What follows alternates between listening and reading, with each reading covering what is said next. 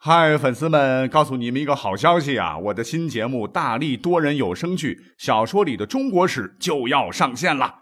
想要了解新节目或者跟我互动聊天，赶快来加入 VIP 粉丝群，入群二维码就在本期节目的声音简介中。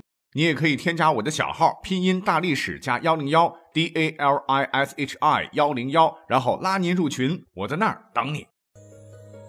管他正史野史。这里只有大历史，大力讲的历史正在播出，欢迎收听本期节目。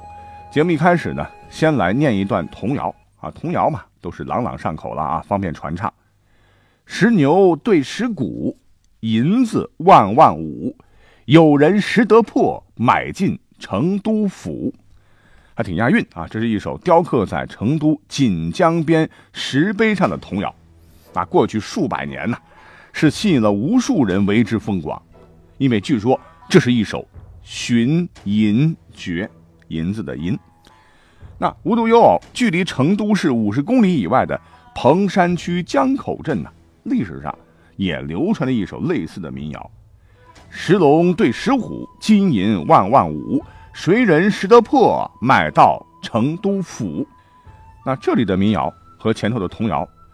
石牛和石鼓换成了石龙和石虎啊，非常相似。而巧的是啊，在江口镇的东山顶上，确实有石龙和石虎的雕刻件与民谣里唱的是遥相呼应。刚说了，这首民谣和童谣啊，为什么这么多年来是吸引无数人为之敬折腰？原因他们是寻银诀，被认定啊是破解明末农民起义领袖。被当地称为“大西王”张献忠藏宝之地的密码。哎，不过近日，若各位已经关注到网络、电视、报纸铺天盖地的哈有关江口沉银遗址水下考古发掘消息的话，就应该知道这个密码确实和藏宝之地有关，而且呢，现在已经被我们的考古人员成功破解了。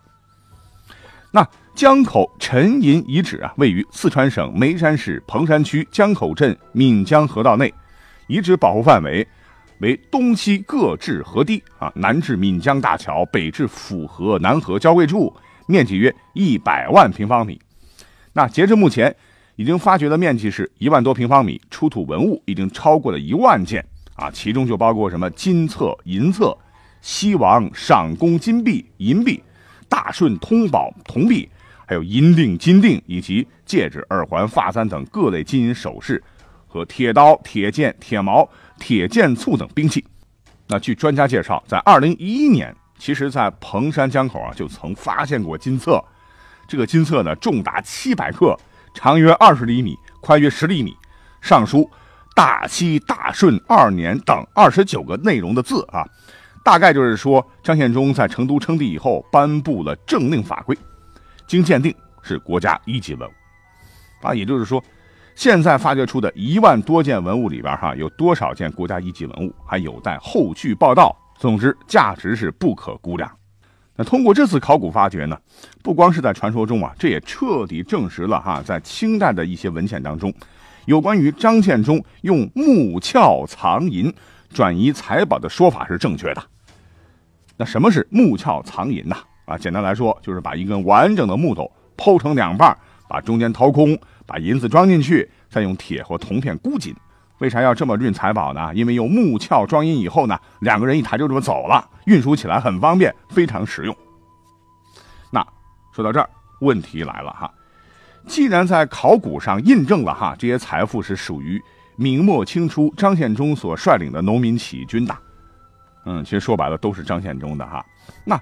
这么多的金银财宝啊，怎么进入了张献忠的口袋里呢？话说哈，在明朝末年啊，朝廷昏聩，大明王朝是风雨飘摇，威势如雷卵啊，又偏赶上外患不断，天灾人祸频繁。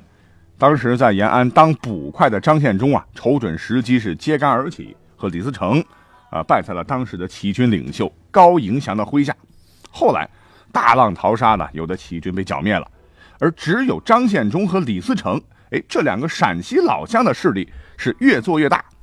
李自成呢，主要在北方黄河流域发展；张献忠则是转头向南进攻长江流域，一路是势如破竹啊！在一六四三年，他攻下了武昌，称大西王。随后，在一六四四年八月九号，张献忠攻破成都，在八月十六号登基成为大西皇帝，改元大顺，以成都为西京。那要说张献忠这个人啊，非常非常痛恨明朝的一些藩王啊，只要藩王落到他们手里，哼哼，想留全尸做梦啊！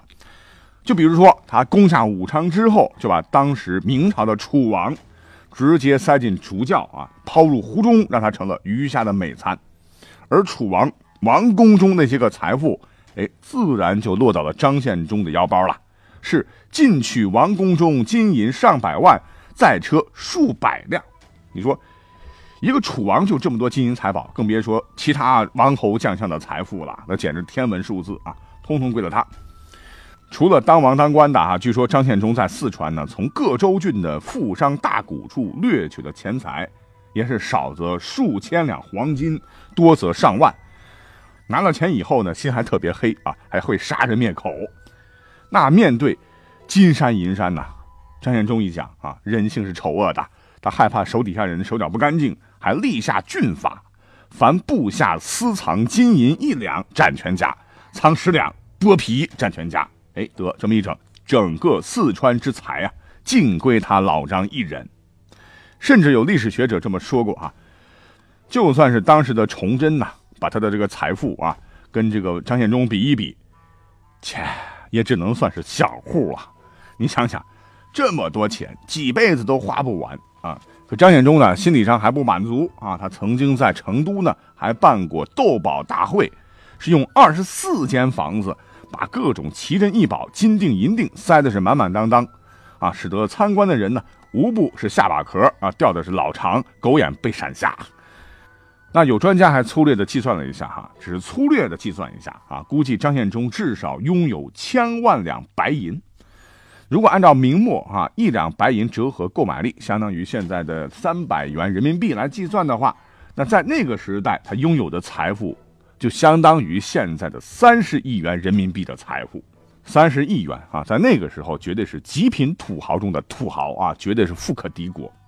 那说到这儿好了，既然财富这么多哈，为什么当年会沉入河底呢？哈，几百年了都。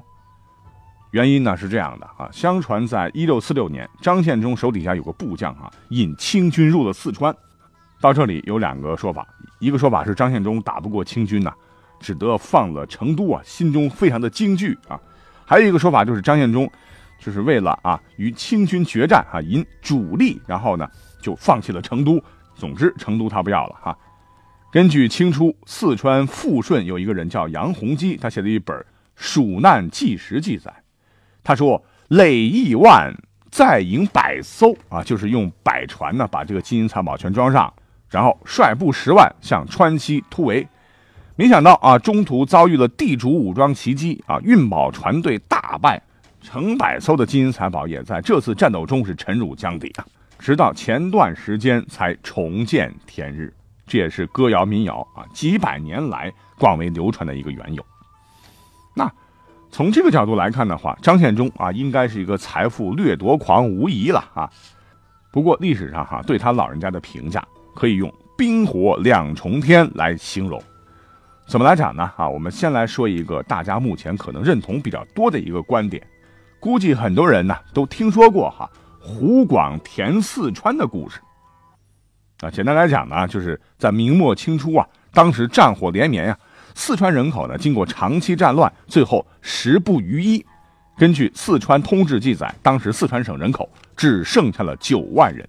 嗯，一个这么大的地盘，只有九万人。这绝对可以称得上是千里无人烟了啊！于是呢，后来的清政府就发动啊，湖南、湖北、广东、广西、江西、福建等省的老百姓到四川定居。据统计，总计移民人口达到了一百多万。不过讲到这儿呢，很多听众可能有一个大大的问号：不对吧？因为四川自古以来历经这么多朝代的开发，号称天府之国呀，而到了明末崇祯以前。蜀中人口是三百万以上，怎么人口到了清朝初年才九万呢？嗯，此事必有蹊跷，肯定是当时的四川人口发生了不寻常的急剧减少，而造成这一悲惨结果的罪魁祸首，有专家认为，正是张献忠。那根据很多有参考价值的历史文献的说法啊，张献忠可能并不是很多书当中所讲的一个正面形象，相反，他呢出身草莽，粗鄙异常，而且嗜杀成性，一天不杀人就浑身不舒服。那我们把时间调回到一六四四年啊，开头讲了，当年呢张献忠是攻破成都，然后是纵兵屠城三天，而后登基成为大西皇帝，改元大顺。而告诉各位，纵兵屠城三天，其实并不是张献忠屠杀的开始，而是后头他在四川创造了一个个惊心动魄、惨绝人寰屠杀记录的新起点。因为记录的比较多了哈，在这里呢就只捡几个，我们可以一窥全豹啊。就这几个足以让人震惊啊！当然，如果记录的是真实的话，据说张献忠是嗜杀成性嘛啊。除了用刀剑啊对老百姓是大批大砍之外呢，他自己还创造了很多杀人的方法，堪称冷血屠夫啊。比如说，他的军队呢每攻陷一个地方呢，对当地的妇女啊，除掳去少数年轻女子充当营妓外，其余的怕累及军心呢，全部杀掉。到后期呢，因为兵败溃退啊，粮草匮乏，他更是杀妇女淹死后充当军粮啊。如果遇到孕妇啊，剖腹验其男女。对怀抱中的婴儿，则是将其抛至空中，下以刀尖接之，观其手足飞舞而取乐，此命名为雪丘啊，泥鳅的丘。稍大一点的儿童或者少年，则数百人一群，用柴薪点火围成圈，士兵呢圈外用矛戟刺杀，看其呼号乱走以助兴致啊，此命为惯戏。还有更残暴的哈，他为了喂养战马，让马有血性，是在杀人之后呢，剖腹啊，挖去脏腑啊，然后用人血浸过的米豆喂马，使马长得十分的肥壮。哎呀，真说不下去了。那最令人发指的是，对稍有反抗或语言不满的人捉来，然后将其背部皮肤从脊沟分剥，接至两肩，反披于肩头上，然后赶到郊外。一时死不了，禁止老百姓给他们吃的哈，越余而弃绝。如有行刑者使人犯用这种刑罚，当时弃绝，未能遭死活罪，行刑者亦被剥皮啊。这个刑罚被命名为小剥皮啊，这让我想起了那部电影叫《沉默的羔羊》。那因为张献忠出身草莽嘛，所以他处于一种仇视文化人的本能啊，对四川的读书人也是大开杀戒。据清朝文人写的《蜀壁》所记载，啊，大齐政权在四川各州邑安置官员，啊，用军令催逼周围士子乡绅到城镇，然后由东门入、西门出，尽杀灭。在攻陷成都两个月以后呢，杀进士、举人共生一万七千人于东门外。等到后来清军攻入四川，大西政权眼看着没戏了，哈。张献忠心情焦虑，又开始大杀自家兵士。据另一位清朝文人写的《啊蜀难序略》上说，清军进剿追击啊，张献忠兵败弃成都，逃到西充时，已无百姓可杀，因为那些百姓都被他杀完了，乃自杀其族，每日一二万人，出杀蜀兵，蜀兵尽，次杀楚兵，楚兵被杀尽，然后又开始杀同气势的秦兵。这一百三十多万人马，两个月时间，被他自个儿是斩杀过半，以此是减负逃窜。而张献忠本人呢，还会斥责下属杀人不利啊，骂曰：“老子只需劲旅三千，便可纵横天下，要这么多人做甚？”注意啊，这只是节选，很多残忍的内容我就不能讲了哈，讲多了我心脏受不了。那甚至在民间呢，也流传着一则啊张献忠的传闻，据说。张献忠杀人如草啊，还特别立碑明志，上书：“天生万物与人，人无一物与天。”杀杀杀杀杀杀杀啊！这也是有名的七杀碑等等吧，似乎都为后人勾勒出了一个变态杀人大魔王，真是活脱脱的一个鬼见愁的张献忠。可是，这些说法都站得住脚吗？啊。那接下来呢，呃，我要介绍另外一些说法啊，针对这些说法的说法，然后供大家参考了哈。那这些说法认为呢，刚才讲到的这些啊文人呢，都是满清的御用文人啊。